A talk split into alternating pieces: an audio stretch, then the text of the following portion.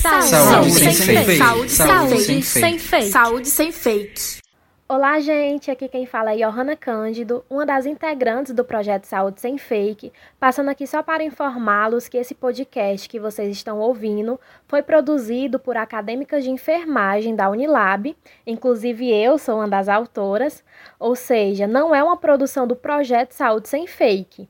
E é isso, do mais, fiquem ligados nessas informações, pois é um assunto muito importante que está em alta, que é a vacinação contra a Covid-19.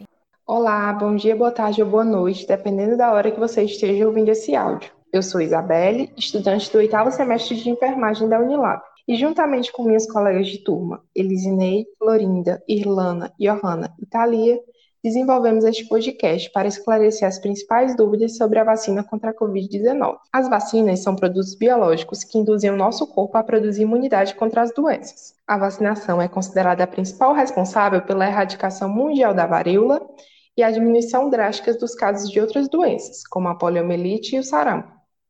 Há diversas vacinas contra a Covid-19 sendo desenvolvidas e utilizadas no mundo.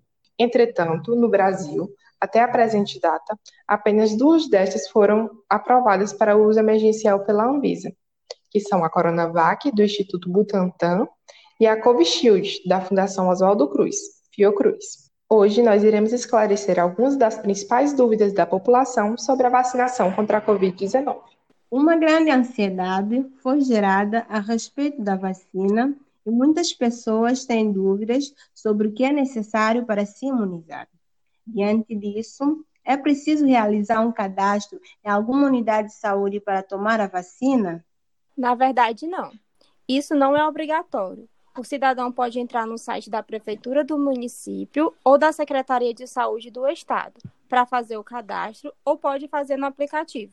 Em Fortaleza, existe o site Vacine Já, que também tem seu aplicativo para fazer o cadastro e o agendamento. Mas em cada estado funciona diferente. Em geral, esses cadastros da prefeitura estão ligados ao Connect SUS. Então, se a pessoa já tem cadastro, aparecem automaticamente os dados quando ela preenche o CPF. Para tomar vacina, apenas documento de identidade com foto, comprovante de residência e o outro documento necessário para comprovar que você pertence àquela fase. Várias fake news têm sido espalhadas em plataformas digitais sobre estratégias de vacinação da população. Como realmente irão funcionar a fase da vacinação? Já existem datas previstas para cada grupo? O processo de vacinação no Ceará foi dividido em quatro fases, com data prevista de cada grupo prioritário. Na primeira fase, trabalhadores da saúde, idosos a partir de 75 anos, pessoas com 60 anos ou mais que vivem em instituições de longa permanência, como asilos e instituições psiquiátricas, e população indígena.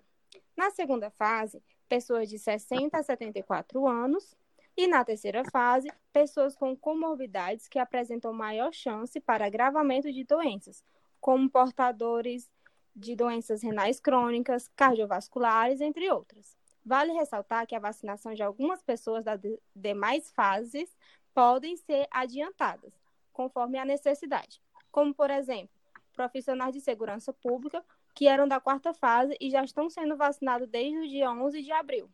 Desde o início, houve muita especulação sobre a segurança da vacina, sobretudo devido à rapidez em seu desenvolvimento. A vacina é de fato segura?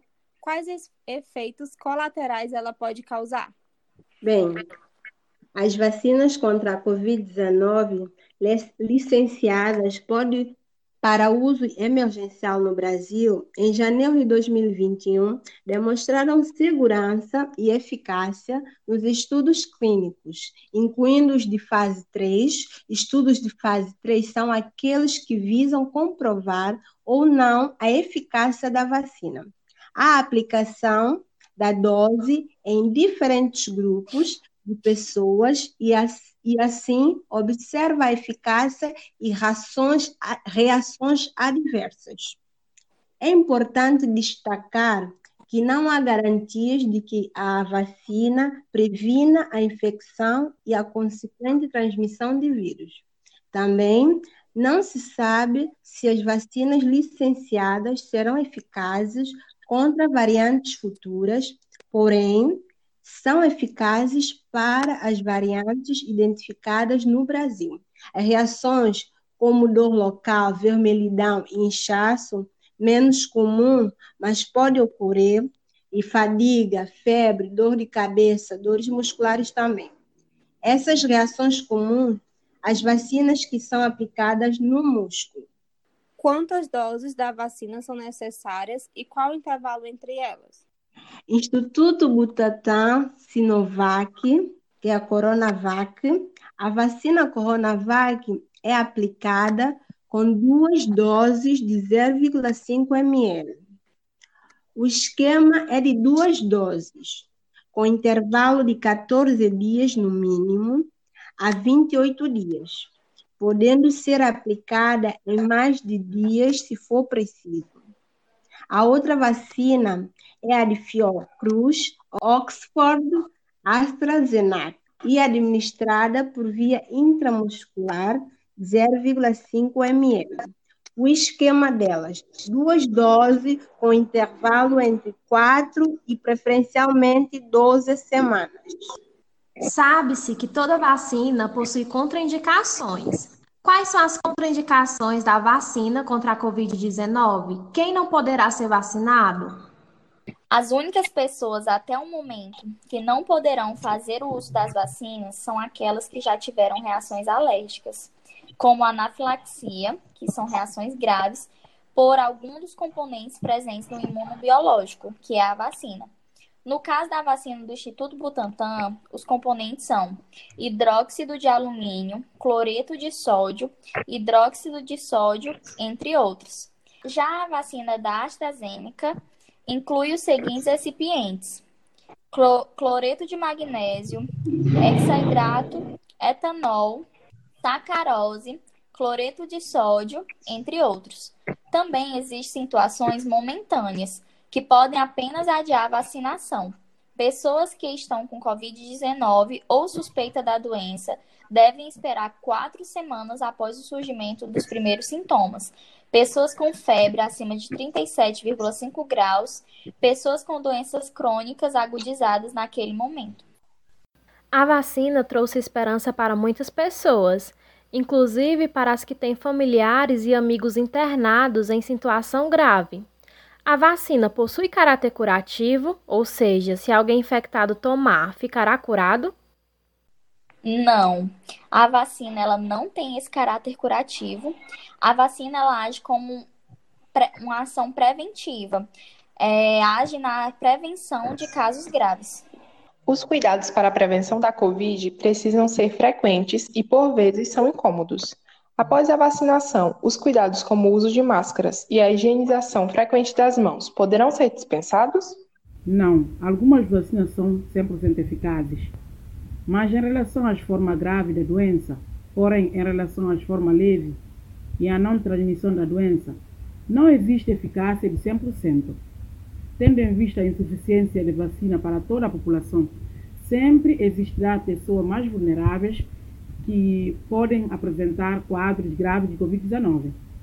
Mesmo após a vacinação completa, há necessidade de uso de máscara, distanciamento social ou uso de álcool gel. Muito se tem discutido sobre a eficácia das vacinas produzidas.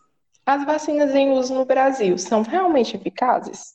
Nenhuma vacina no mundo todo, até o momento, apresenta 100% de eficácia para a aquisição da doença. As vacinas em uso no Brasil são AstraZeneca ou Orton, que apresenta 76% de eficácia contra os casos sintomáticos e 85% em idosos com 65 anos ou mais. E no caso de 100% em casos graves, Coronavac e Sinovac apresentam assim 50,38% de eficácia global, que significa que essa porcentagem representa a capacidade da vacina de proteger em todos os casos de Covid. Ou seja, casos sem sintomas, com sintomas leves ou graves, e sem recorte de grupos. 78% em casos leves e 100% em casos graves ou moderados. Muitas pessoas já se posicionaram contra a aprovação e uso da vacina. A imunização é obrigatória? No momento, a obrigatoriedade ainda não está vigente. Apesar do Supremo Tribunal Federal, STF, ter autorizado no dia 17 de dezembro que governos locais pudessem estabelecer medidas para a vacinação compulsória da população contra a Covid-19, ou seja, a União, Estados, Distrito Federal e os municípios poderiam estabelecer medidas legais pela obrigatoriedade da imunização. Essa obrigatoriedade, diferente do que algumas pessoas imaginam, não é levar a pessoa à força em uma unidade de saúde e fazer com que ela se vacine.